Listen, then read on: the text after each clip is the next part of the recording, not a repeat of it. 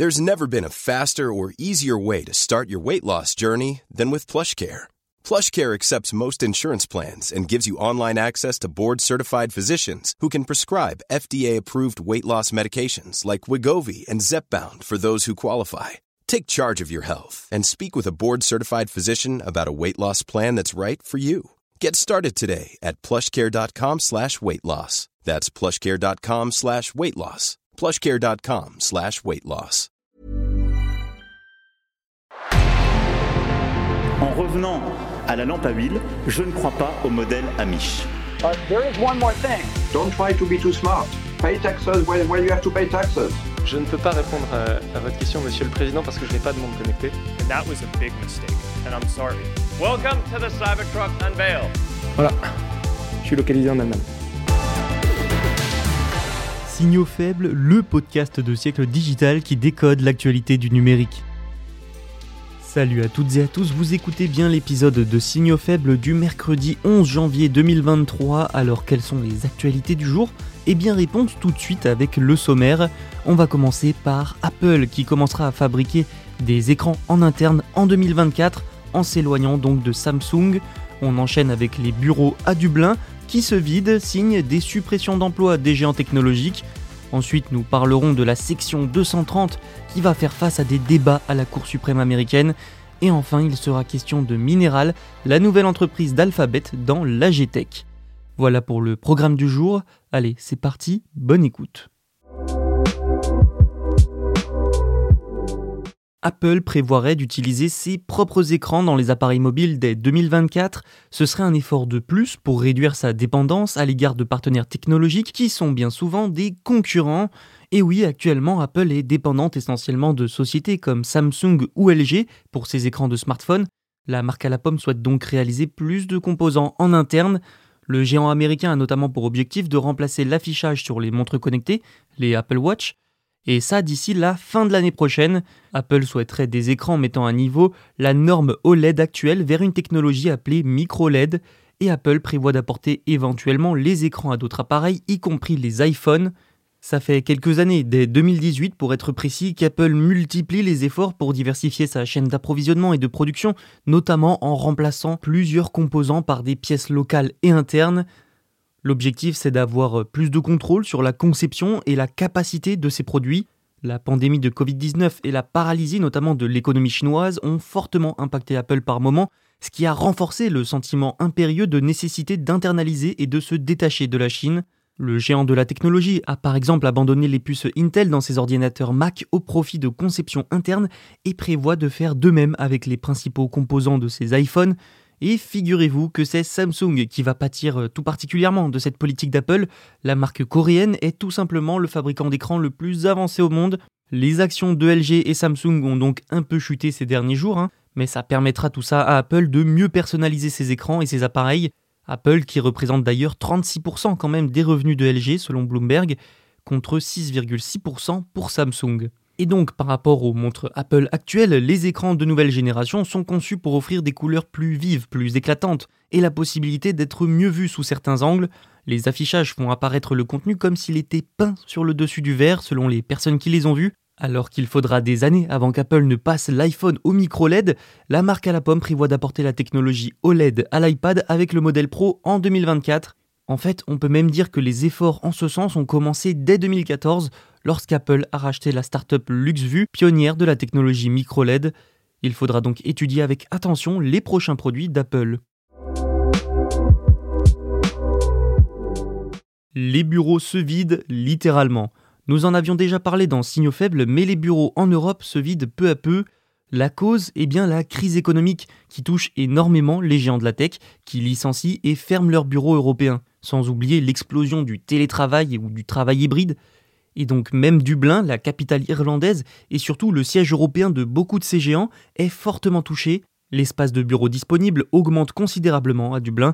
Selon les agents immobiliers Lisney, les espaces gris, c'est-à-dire les bureaux excédentaires loués mais non utilisés, représentent actuellement 32% de toute l'offre disponible et devraient encore augmenter. Le taux de vacances global à Dublin se situe désormais autour de 13%. Et je l'ai dit, ça intervient au milieu d'une vague de suppression d'emplois dans de grandes entreprises technologiques comme Twitter, Salesforce, qui sont très présentes dans la capitale irlandaise. Meta a aussi décidé le mois dernier de ne pas occuper une partie de son siège européen, récemment achevé dans la ville. L'entreprise de Mark Zuckerberg a même décidé de sous-louer des bureaux. Les grandes entreprises technologiques représentaient entre un tiers et la moitié quand même hein, de l'activité sur le marché de l'immobilier de bureaux ces dernières années à Dublin. Malgré tout, les volumes globaux de prise en charge sur le marché des bureaux se sont améliorés depuis la pandémie, l'activité augmentant d'environ 35% à partir de 2021. Les locataires des secteurs professionnels, financiers, pharmaceutiques et publics ont été les plus actifs au quatrième trimestre, plus donc que le secteur technologique. Vous souvenez-vous de la section 230 Nous en avions parlé dans un épisode il y a quelques semaines. La section 230 risque d'être modifiée prochainement, mais avant de vous en dire plus, petit retour sur ce dont il s'agit. La section 230 a été adoptée dans le cadre de la loi sur les télécommunications de 1996 aux États-Unis. Elle est très largement connue pour avoir participé à la prospérité d'Internet, et oui, puisqu'elle donne aux plateformes l'assurance qu'elles ne risquent pas de poursuites judiciaires pour les publications de leurs utilisateurs. Donc par exemple, par rapport à ce qui est publié sur Twitter, le réseau social bénéficie d'une espèce d'immunité, si vous préférez. Sans surprise, cette disposition suscite de plus en plus de critiques et de controverses, et donc un ensemble d'affaires devant la Cour suprême des États-Unis pourrait transformer ce paysage juridique d'ici la fin du mandat du tribunal fin juin.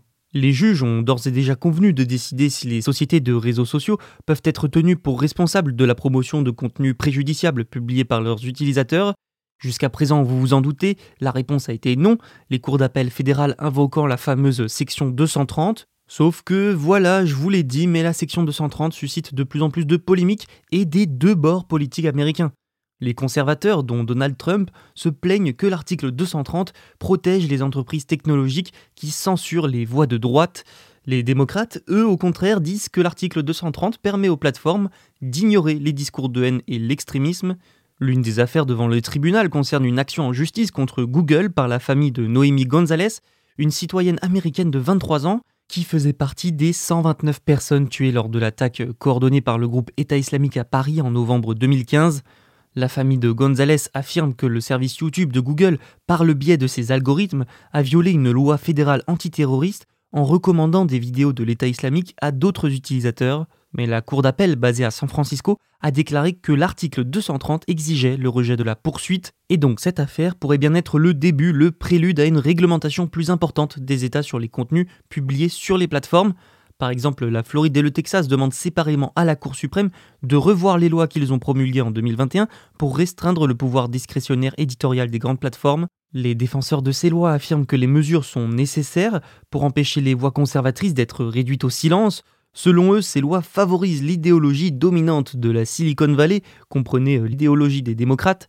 D'ici la fin du mois de juin, le tribunal prendra donc une décision sur ces différents cas, une décision qui pourrait amener à une modification de la section 230 et donc à une modification de l'avenir des réseaux sociaux. On va parler agriculture et robots maintenant, donc Agitech. Un peu plus de deux ans après ses débuts, Mineral devient une société d'Alphabet, la maison mère de Google. L'équipe, anciennement connue sous le nom de Computational Agriculture Project, vient d'être diplômée des laboratoires X Moonshot. Le PDG Elliot Grant a expliqué, je le cite, Après cinq ans d'incubation de notre technologie chez X, l'usine Moonshot d'Alphabet, Mineral est désormais une société d'Alphabet.